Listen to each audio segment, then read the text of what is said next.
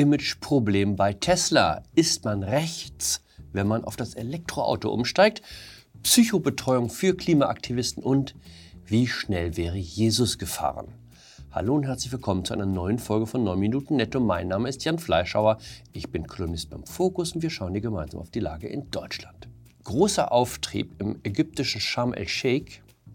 26.000 Diplomaten und Diplomatinnen sind aus aller Welt zusammengekommen, um zwei Wochen lang über Wege aus der Klimakrise zu beraten.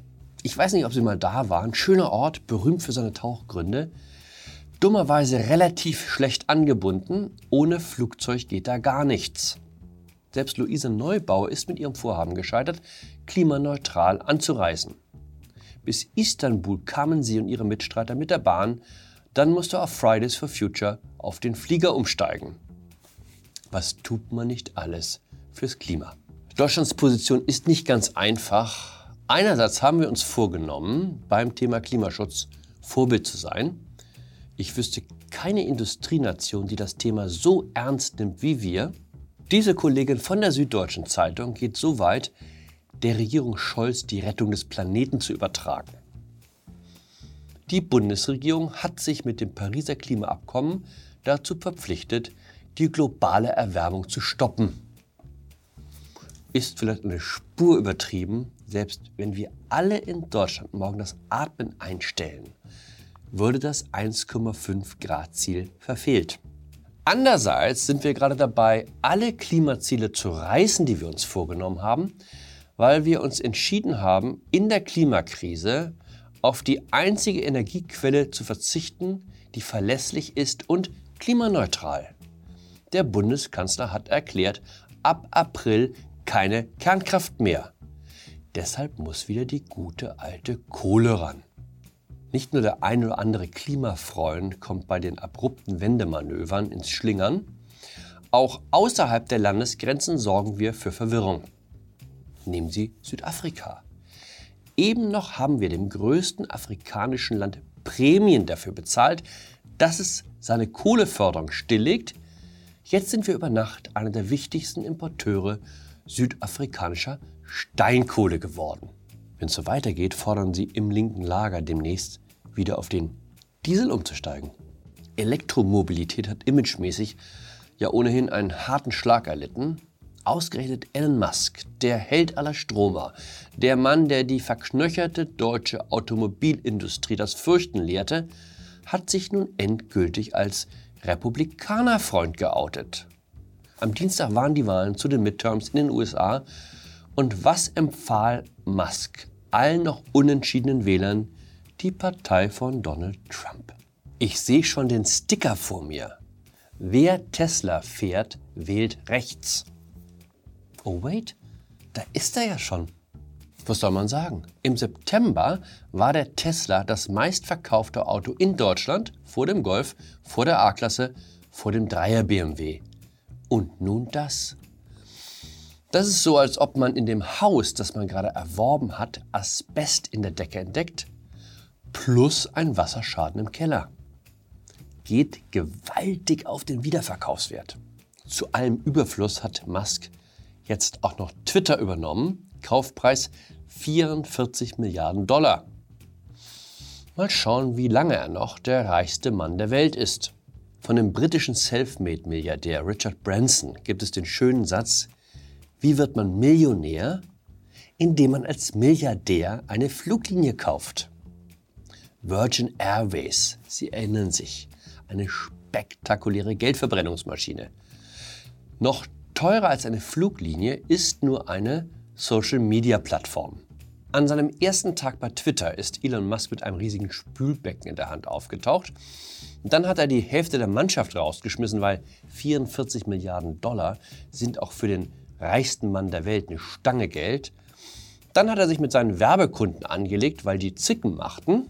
Dann haben seine Leute hektisch Mails an eine Reihe von Programmierern geschrieben, die sie eben noch gefeuert hatten. Sie möchten doch bitte zurückkommen, die Entlassung sei versehentlich geschehen. Also wenn ich vor der Entscheidung stünde, ein Tesla oder ein BMW zu kaufen, wäre ich jetzt für den Wagen aus München. Wenn Twitter abstürzt, weil Musk die falschen Leute auf die Straße gesetzt hat, ist das eine Sache. Aber wenn das Auto versagt, weil der Mann in Amerika gerade beschlossen hat, dass er mit der Hälfte der Entwickler auskommt, wird's brenzlig. Klimaschutz oder jetzt Überleben auf der Straße, ganz ehrlich, da ziehe ich kurzfristig das Überleben auf der Straße vor. Ich war am Montag in Berlin, am Flughafen angekommen, ins Taxi gestiegen, losgefahren. Sagt der Taxifahrer, wir haben jetzt zwei Möglichkeiten.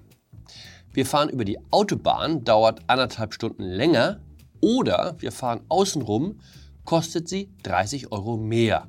Aber sie sparen anderthalb Stunden. Wir sind dann außenrum gefahren. Lehre, man gewöhnt sich an alles, auch an Klimaaktivisten, die sich auf die Autobahn kleben. Das ist wie Marienkäfer oder Mückenplage. Am Anfang schlägt man noch wie wild um sich, irgendwann akzeptiert man die Plage als Teil des Alltags. Oh Gott, habe ich Mücken gesagt? Man soll doch Menschen nicht mit Tieren vergleichen. Andererseits, wenn selbst die Tagesschau Menschen mit Nagetieren gleichsetzt, dann große Aufregung im Lager der Klimaaktivisten über Bayern. Die Bayern gehen die Sache etwas anders an als die Berliner. Wer hier von der Straße gepflückt wird, weil er den Verkehr lahmgelegt hat, wandert, wenn er Pech hat, nach Stadelheim. Wer Straftaten begeht und dann noch weitere ankündigt, kann, schwupps, in Bayern bis zu 30 Tagen in Haft genommen werden und das ohne Gerichtsverfahren. Es braucht nur eine Vorführung beim Amtsrichter. Vielleicht gar keine so schlechte Idee. Es gibt in Stadelheim auch Gefängnispsychologen und Seelsorger. Was soll man ihr eigentlich antworten, fragt besorgt der stellvertretende Chefredakteur der Zeit zu diesem Video.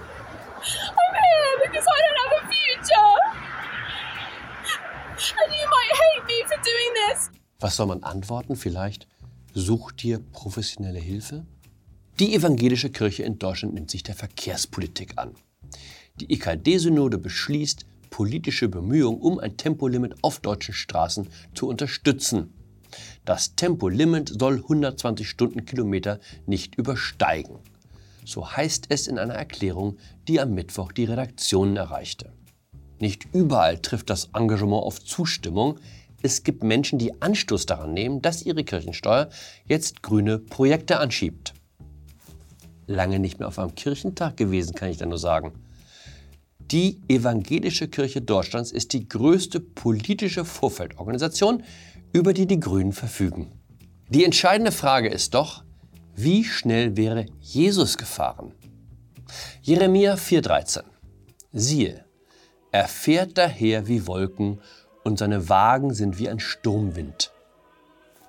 Das klingt mir nicht nach Tempo 120 eher nach 180 ohne Gurt. Gut, Jesus hatte keine Punkte in Flensburg, da fährt er sich unbekümmerter. Denkt nicht, ich sei gekommen, um Frieden auf Erden zu bringen. Ich bin nicht gekommen, um Frieden zu bringen, sondern das Schwert. Markus 10, 34. In dem Sinne, bleiben Sie auf 180, bleiben Sie dabei rücksichtsvoll, bleiben Sie mir gewogen. Ihr Jan Fleischhauer.